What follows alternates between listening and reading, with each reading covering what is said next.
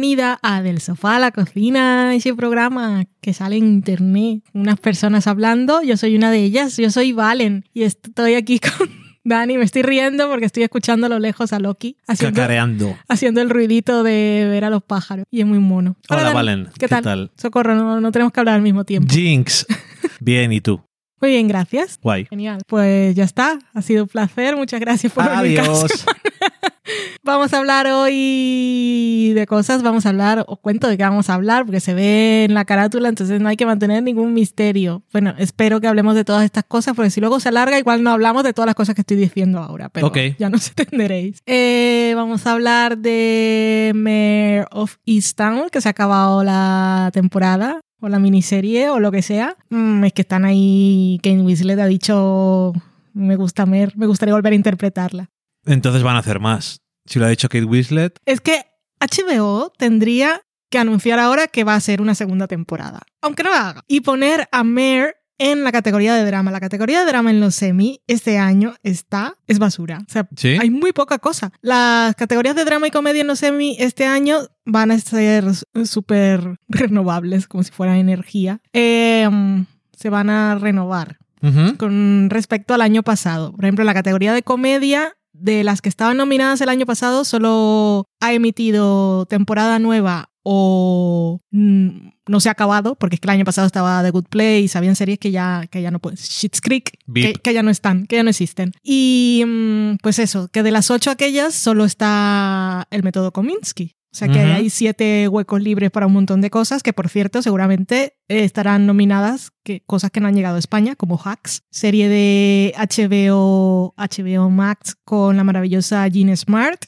de la que ya os hablaremos en algún momento. Estamos esperando que se estrenara aquí. Y nada. Por ahora nada. Como va a llegar HBO Max, pero aún no, y ese tipo de cosas, bueno, en fin. Eh, anyway, que la categoría esa de comedia, un montón de cosas pueden entrar, pero la categoría de drama del año pasado, eh, lo mismo, porque Succession no ha emitido temporada. Entonces está El cuento de la criada, eh, The Mandalorian, y la otra, ¿cuál era? No me acuerdo ahora cuál era la otra tercera. Bueno, eran tres. Y entonces quedan ahí huecos, pero es que este año no ha habido Claro, porque series ha sido nuevas. un año. Está otra 2000 vez El cuento de la criada, emitido temporada. 2020 fue muy raro. 2020 fue Tal que Sins y, y nada. Lovecra- Lovecraft Country eh, es miniserie y va a participar en drama. Ok. Este es el año de moverse, como hizo True Detective, que, que- que dijo que nosotros somos muy importantes, no somos miniserie, competimos en drama y no ganó.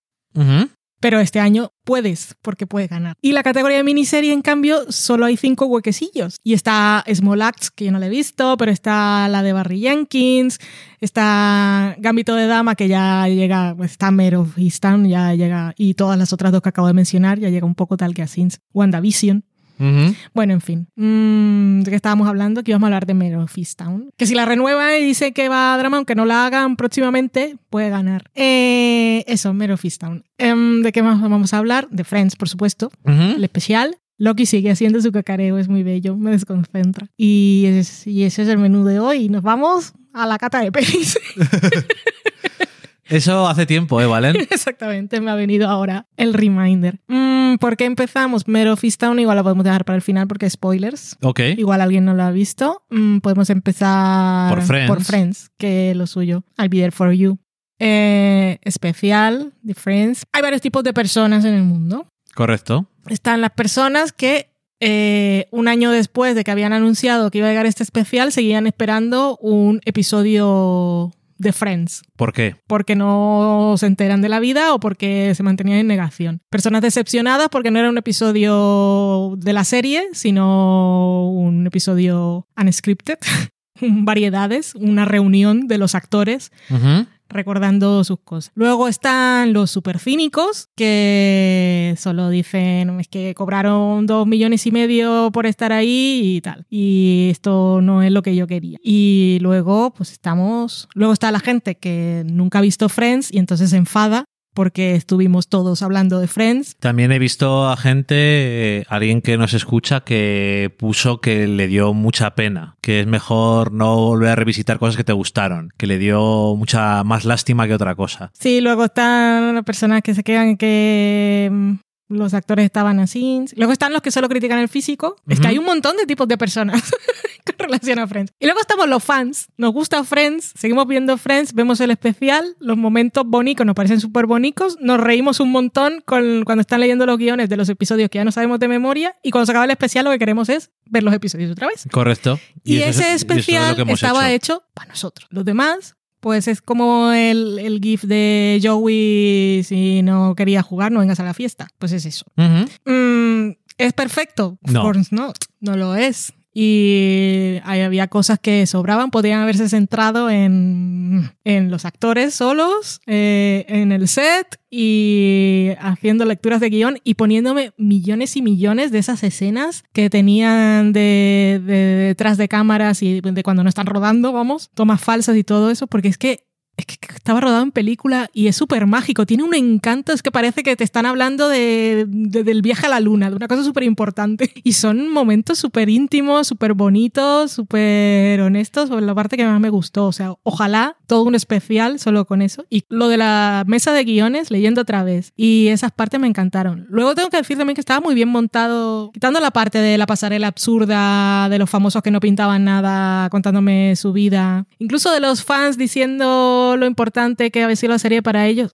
Que es bonito, pero tampoco me importa. O sea, céntrate en ellos. A ver, es que Pero no, que lo que quería decir es que estaba muy bien montado. la edición, Sí. que el director llamaba a la parte que te gusta a ti la parte documental. Pues eso, más documental, dame. Eh, que por lo que hemos visto hizo un top hooper, según lo que ha dicho él. Esto, para los que no estén familiarizados con la nomenclatura, quiere decir que alguien realizó exactamente lo que quería. El resultado puede ser terrible.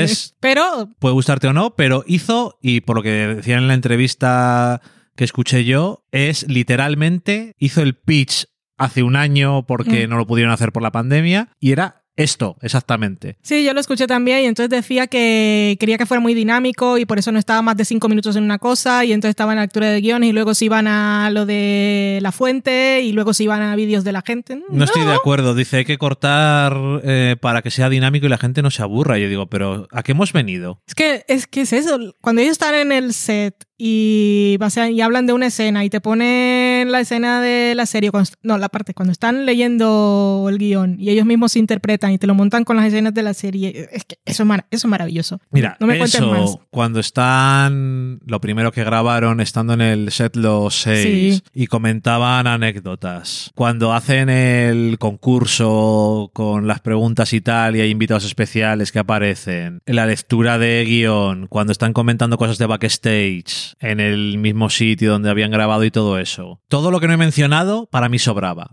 Mm. Yo sé que puede ser un poco así decir, mira, eh, todo, lo, todo lo que era delan- para mí, todo lo que hicieron con James Corden sobra. Mm. Vale que este director es el director también del Late. Night con James Corden, pero A mí James para Corden mí, no me hace gracia. ya, eh, el otro día alguien puso en Twitter, ¿alguien me puede explicar por qué James Corden tiene trabajo? Y luego mucha gente se lo defendió porque dicen que da buen rollo, que no sé qué. Yo no lo termino de ver, pero bueno, no me importa. Podría haber sido, bueno, iba a decir, podría haber sido la persona que más gracia me hace del mundo, hubiera sido mejor. Aún así, no me pareció interesante porque no eran pregun- contó lo de el mono, pero eso podía haber salido de otra forma. Mm. Y mm, la pasarela me pareció una cosa lamentable, quitando lo de el final, que era sorpresa para todos los demás, lo que de Joey. cuando iba eh, Matt LeBlanc vestido con toda la ropa Joey. de Chandler. Em, bueno, Joey. Eh, pero que sí, yo entiendo cuál es la importancia de eso, pero no me interesa. Entiendo a qué, qué- qué pretenden hacer con los testimonials, tanto de gente famosa como de gente en diferentes países del mundo, en México, en Ghana, en no sé dónde. No me importa. Entiendo que la serie ha sido muy importante y es una cosa muy bonita de recordar, pero yo, siendo súper egoísta y cínico, Pero también tengo que decir que hubo momentos en que me emocioné con esa parte. es, vale, es muy bonito. Pero cuando estás viendo esto, primero, ya sabes que es una serie muy importante para mucha gente y es importante para ti. No sé si te importa tanto que es importante para los demás. Y desde luego, si hay que meter algo de eso, no los famosos, Ya. sino gente que además contaba unas historias de que lo habían pasado horriblemente mal y podían por lo menos poner friends y reírse, aunque la vida era una mierda y se querían, o sea, que había unas historias que eran súper dramáticas. Y oye, mira, sé que suena un poco mal decirlo, pero bueno, si no había que quitar algo es eso. Lo demás, para mí, sobró totalmente. La parte en la que estaban todos juntos en el escenario y comentando cosas, detalles, esto estaba aquí, eso estaba acá, aquí es donde no sé qué, no sé cuál, eh, por aquí salíamos, aquí hacíamos lo que hacíamos antes de tal. Las entrevistas con los creadores me parece que son interesantes como contexto y me parecen importantes para un especial de esta clase. Sí, yo creo que está bien porque al final fueron los creadores. Sin ellos, en realidad, no habría existido la serie. Entonces, y está bien darle su lugar y su reconocimiento. Vale, no y- contaron para mí nada que yo, o sea, que una persona que está ahí muy Sí. buscando, bueno, sobre todo nosotros que hicimos un libro, pues estuvimos buscando mucha información. No me contaron nada que no supiera, Correcto. pero yo entiendo también que puede ser información, brand new information para mucha gente.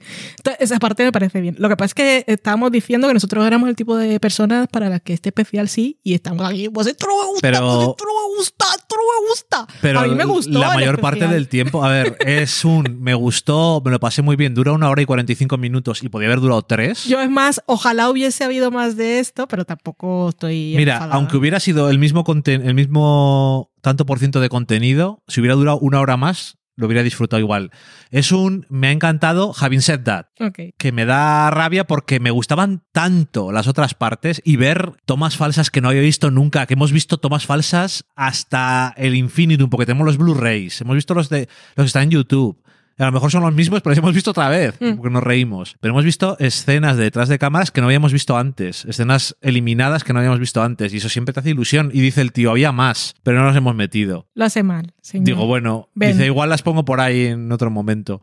Y yo, pues vale. Y dice, lo demás vas a poner más extra. No, eh, lo que hay es lo que está. Y yo, pues, Hoy salió- británicos. Hoy vi en Twitter un vídeo, no, lo vi sin audio como todas las cosas que veo yo en el móvil, no sé por qué lo hago, y era Rachel en el sofá en la fuente, le llevaban el trifle, hecho con carne para que lo probara. O sea que tienen más cosas, tenían más cosas con los actores y se pusieron a meter a David Beckham diciendo que él es como Mónica. I don't care, David Beckham. Pero really, no me importa lo que haces con tu vida. No tiene nada que ver con esta serie. Y a mí, si te digo la verdad, hasta que salió un especial de Friends, se me había olvidado que existía de Fue una cosa muy rara verle porque digo, coño, que esta persona existe. No sé, es muy raro. Pero, ¿te gustó el especial de Friends? Que sí, que me O lo pasé muy bien. Que es de que, me, que es persona. que me gusta mucho Friends. Y te gusta mucho criticar también. Pero a ver, tú me conoces. A mí me gusta te he visto en mi vida. ponerle pegas a todo. Y disfruté mucho, pero me gustó tanto que me da rabia que no hubiera más de lo que me encantó. Ya está, ese es mi único problema. Yo lo volví a ver el sábado Ay, limpiando, mientras estaba limpiando la casa por la mañana, porque me lo tuve que ver con screener, deprisa y corriendo, y luego ponerme a escribir en 15 minutos, porque nos hacen esas cosas. Entonces me lo puse otra Yo vez. lo hubiera vuelto a ver. Pues lo puedo volver a ver, sí, está bien. No me voy a verlo tres veces ya. Pero es que la par- cuando Phoebe dice lo de My Eyes lo hace igual, lo hace muy bien. Sí, pero es que Lisa Kudrow Es la única que lo hace igual. es que se hace exactamente igual. Eh, que no sé, que... Lo que me reí, por ejemplo, con las, las escenas eliminadas sería en este caso de Pivot, Sí. que, que he visto mil veces el momento Pivot, y cuando están riéndose me río y ¿qué quiero hacer? Quiero ver Pivot. A ver, yo tengo que decirlo, efecto. si después de ver este especial he querido volver a ver Friends y antes de ver el especial también vimos algunos. sí, sí, porque tenía que hacer yo la lista de los 10 episodios más divertidos. Entonces, eh, pero después me dio ganas de volver a ver Sí. más y no es que los que no lo sepan, hemos hecho un libro sobre la comida de Friends que diréis, ¿eso que tiene que ver?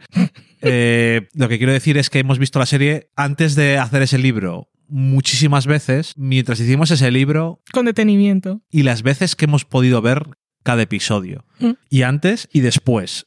Lo que pasa es que ahora estamos viendo episodios sueltos y a mí me gusta ver todo. Menos los episodios de refrito. Sí, pero es que no me extraña. Ya sé que te gusta. El otro día empezamos, eh, empecé a ponerle salteados y luego de repente eh, estábamos con la segunda mitad de la cuarta temporada seguida. Que la cuarta y la quinta son buenas. Y la sexta. Lo que me di cuenta mirando los episodios más graciosos, que es lo que era tu lista, Más divertidos de Friends, es que las dos primeras temporadas son un poco más flojas. Mm. En ese aspecto, para mi gusto, porque son muy bueno, en general, todos los episodios que son muy Ross y Rachel heavy no son tan graciosos. Es cierto que yo te lo decía, claro, que luego lo pensaba y que hay cosas de esas que están muy bien hechas si lo piensas a nivel de guion, pero no tienen ni puñetera gracia. Pues eh, las peleas que tienen son bastante reales, sobre todo Sí, el la del episodio final de la del, tercera. del descanso es un episodio que el guion está genial. Lo que pasa es que Pero no dices, tiene- no no hace es lo más gracia. divertido de Friends. No. Eh, y luego que ya sabe todo el mundo que nos ha escuchado hablar de Friends dos o tres veces que nosotros no somos fans de la pareja. Mm. Porque Ross es lo puto peor. Es un alfabeto emocional como era Don Draper.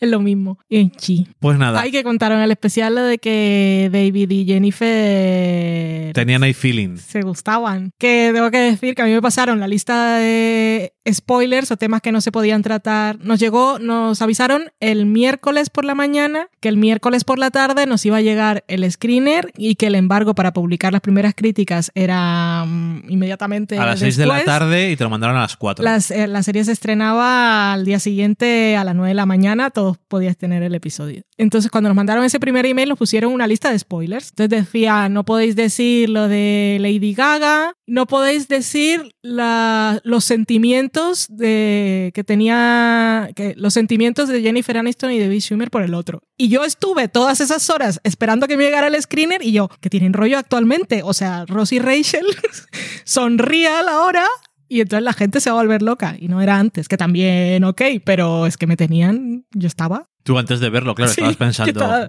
¿qué es esto? ¿Qué está pasando? ¿Qué es esto? ¿Qué, qué sentimiento? ¿Son pareja? ¿Estoy conforme con esto? ¿Estoy de acuerdo? ¿Me gusta? No estoy segura. Necesitaba verlo para saber, no, no podía llegar. Menos mal que no estuve, no tuve un procesamiento de mis sentimientos con relación a la pareja real que no existía.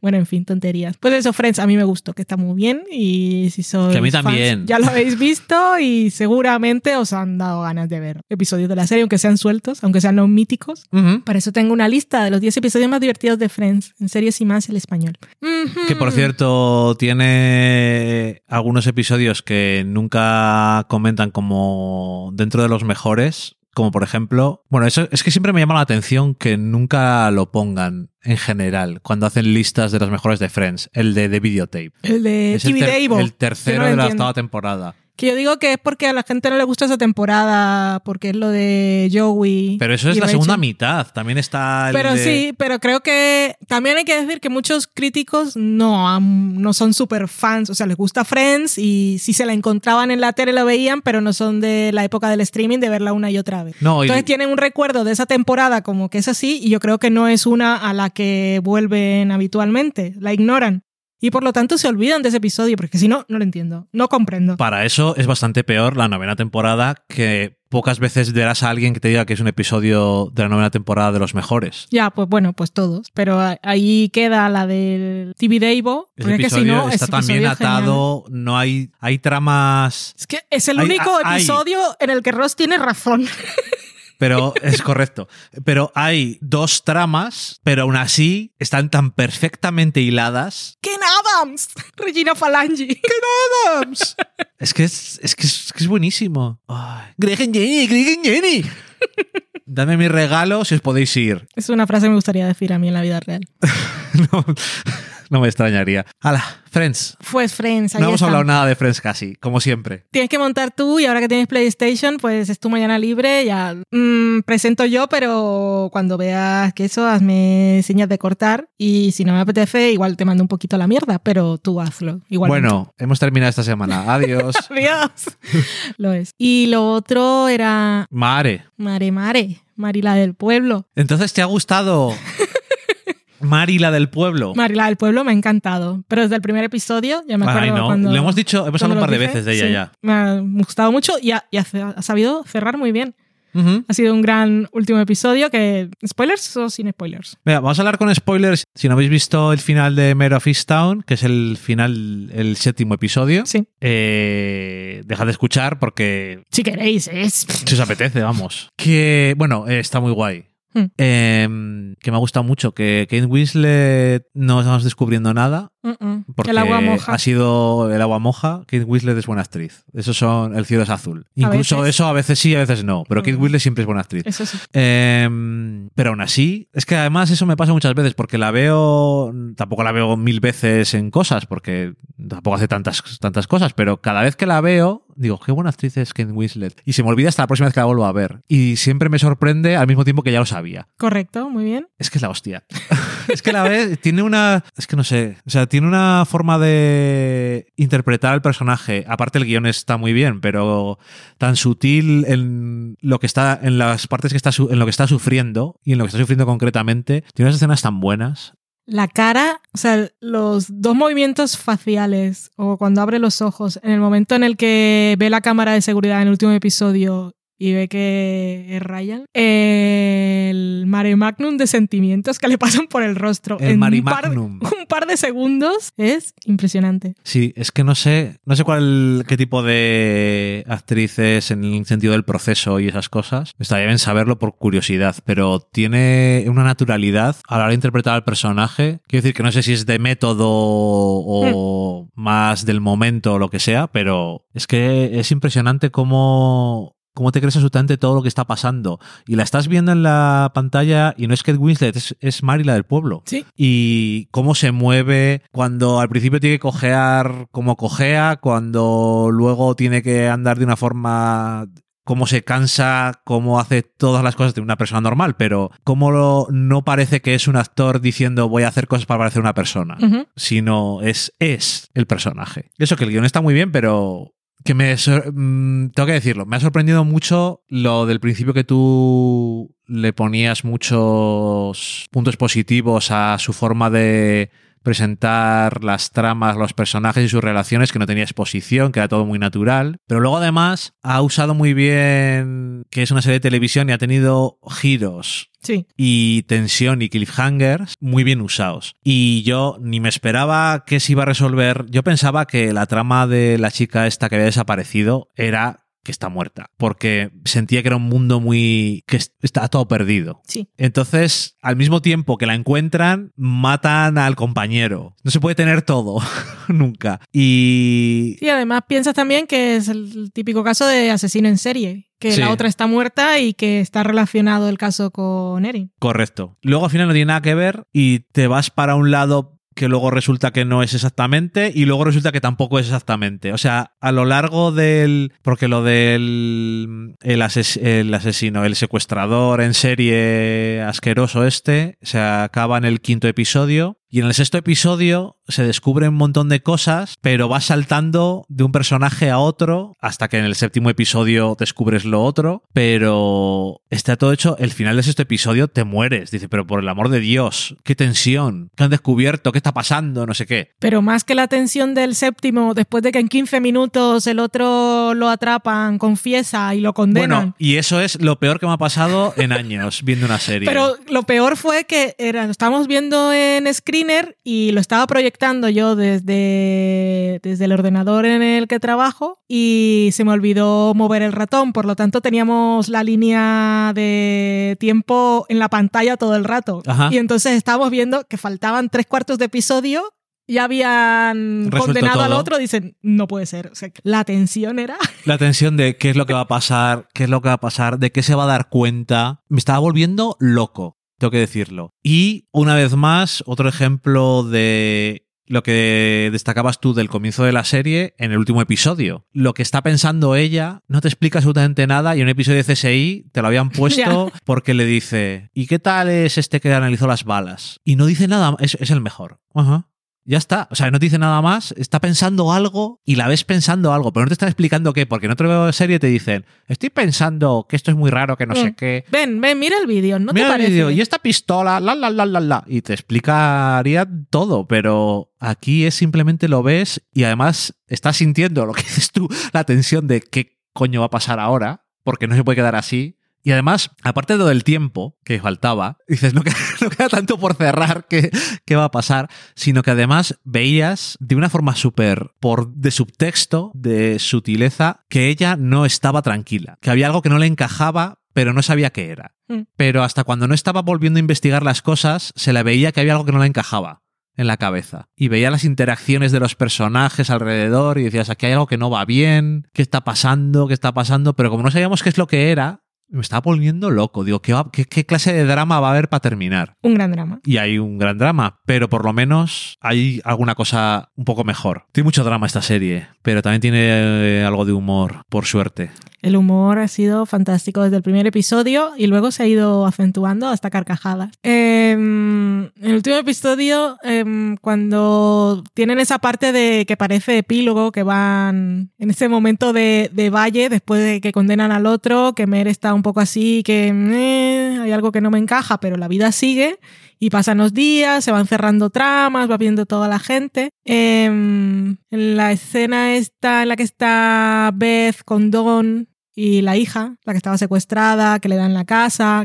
Entonces piensas en, en la serie al final, me hace mucha gracia porque, vale, en el pueblo todos se conocen y tal, pero es como una mm, comunidad matriarcal. O sea, las relaciones entre las mujeres, todo tipo, claro, está muy clara la relación de Mer con su madre, con su hija y de Mer con Lori, pero el resto, todas las mujeres del pueblo, esa amistad de Beth y Don es súper bonita también. Eh, Don nunca le dice a Beth que el que la había intentado engañar era su hermano, tipo de cosas, como que las mujeres se cuidan mucho, pero cuando llega el final y ves lo que le pasa a Lori, eh, sobre el momento en el que lleva al bebé al hospital, que está mirando a ese niño y dice, "Era, me tengo que encargar de él, tengo que quererlo y cuidarlo como un hijo, sabiendo de dónde viene, y piensas en todas las mujeres eh, es como están ahí sobreviviendo a todas las mierdas que hacen los putos hombres del pueblo, que son todos unos mierdas, pero todos y cada uno. Es impresionante. Incluidos. Bueno, Menos Guy Pearce que venía de fuera.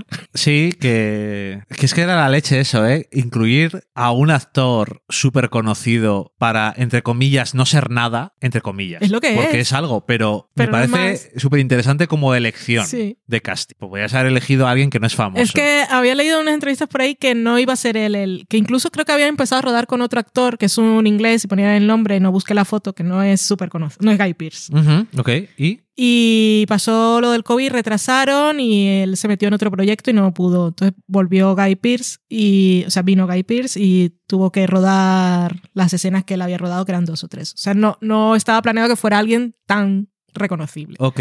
Pero de todas maneras, simplemente iba a ser una persona que era el interés romántico de, Pero de Mer una- y una persona que estaba ahí para un respiro para toda la mierda que había. Pero una vez que vuelven de COVID, ¿no hay más actores que uno súper conocido? Sí. Y yo Pero creo es que, que. tienen- se conocían de Mildred Pierce y tienen química. Ok, sí, es cierto, pero bueno, no sé, igual es más meta, pero le aporta. Es un. Es hasta un giro, que no sea. También hasta el final. Sí, porque yo sabía que él no tenía nada que ver con lo de Erin, porque ya me dijeron que estaba con Mer desde las once y media hasta las dos y media, como poco, mientras lo que ella tardaba en volver a su casa. Y aún así. Pero sí, pe- sí estaba pensando, igual algo está, como era escritor, yo tenía pues, metido en la cabeza el Noah de, mm, Sí. de Afer. Y entonces Ujú. que estaba ahí un poco buscando información para escribir su libro, que estaba un poco... Pero no, es simplemente estaba ahí, le gustaba Mer, se gustaban los dos y pasaron unos buenos momentos juntos y ya está, no, no había más. Correcto. Genial. Pero bueno, lo más importante de la serie al final, la relación, o sea, lo de... Es que es que fuera Ryan súper, o sea, no podía ser otra persona, porque era el hijo de Lori, que era lo que más iba a afectar a Mer, pero también era con un paralelismo porque Mer Con su había perdido a su hijo. hijo y Lori la había ayudado y ahora Se lo, Pues estaba, ella qui- se lo podía- estaba quitando. Ahora ella. No, no tanto se lo estaba quitando, sino que ahora Mer, Mer ha crecido mucho durante la temporada, o ha mejorado, o ha atendido su salud mental. Entonces ha llegado a un punto en el que ella puede dar el primer paso e insistir, e ir a buscar a su amiga y darle el mismo apoyo que le dio cuando ella perdió a Kevin. Sí, que Porque al final. eso. en otra época Habría habría, pasado. pasado más. Que me recuerda aquel momento súper bonito que tienen ellas dos cuando están hablando de eso, que Mer dice que alejó a todo el mundo y le, dice, dice, tú también, a ti también te he alejado y ella le dice, no te voy a dejar. Y me gustó también mucho la escena con la madre, que también es en este episodio, en el restaurante, Sí. que es un poco ahí. O sea, sí es verdad que acaba en un mundo, sí- en un mundo, en un punto como muy de, de esperanza, de Ujú. y, y Lori, pues esto es un primer paso, no es fácil, situación en la que están, pero Lori también está sola. Oh, correcto. Y entonces, ¿quién más que la amiga que tiene desde que estaba en el instituto? Es que es muy así. Me gustó mucho ese último episodio, está muy bien escrito. Y el final solo subiendo al, al desván, que había puesto ático yo en la crítica y después dije ático es en inglés, ático aquí son los pisos. Correcto. Correcto. Y no sé, fue muy bien. Muy bien escrito, muy bonito, me gusta mucho. Es que ha sido muy entretenida, tiene como todas las cosas y todos los giros de las típicas series de misterios y crímenes y tal, pero es que lo apuesta todo a los personajes y eh, las relaciones entre ellos. Ah, el elenco de actores es impresionante, pero es eso, no sé, me ha gustado mucho. No conocía a este señor que ha escrito la serie, pues ahora Brad Inglesby. Ahora que seguir a ver qué hace. Correcto. Estoy totalmente a favor de todo lo que has dicho. Sobre todo Loki. Sí, es que le estoy viendo, me está distrayendo un poco. Normal. Pues ya está, se ha acabado. Eso es todo de lo que íbamos a hablar hoy. Pues guay. Tengo hambre, creo, no estoy segura. Siempre que grabamos podcast te entra hambre. Sí, gasto mucha energía pensando, mirándote a través del agujero del micrófono. Me- Gasto mucha energía mirándote. Nunca estoy tan concentrada. Me drena la energía. Me drena la energía tener que mirarte. Me mata, me mata. Acaba conmigo. Menos mal que es una vez a la semana. Adiós. Hasta luego.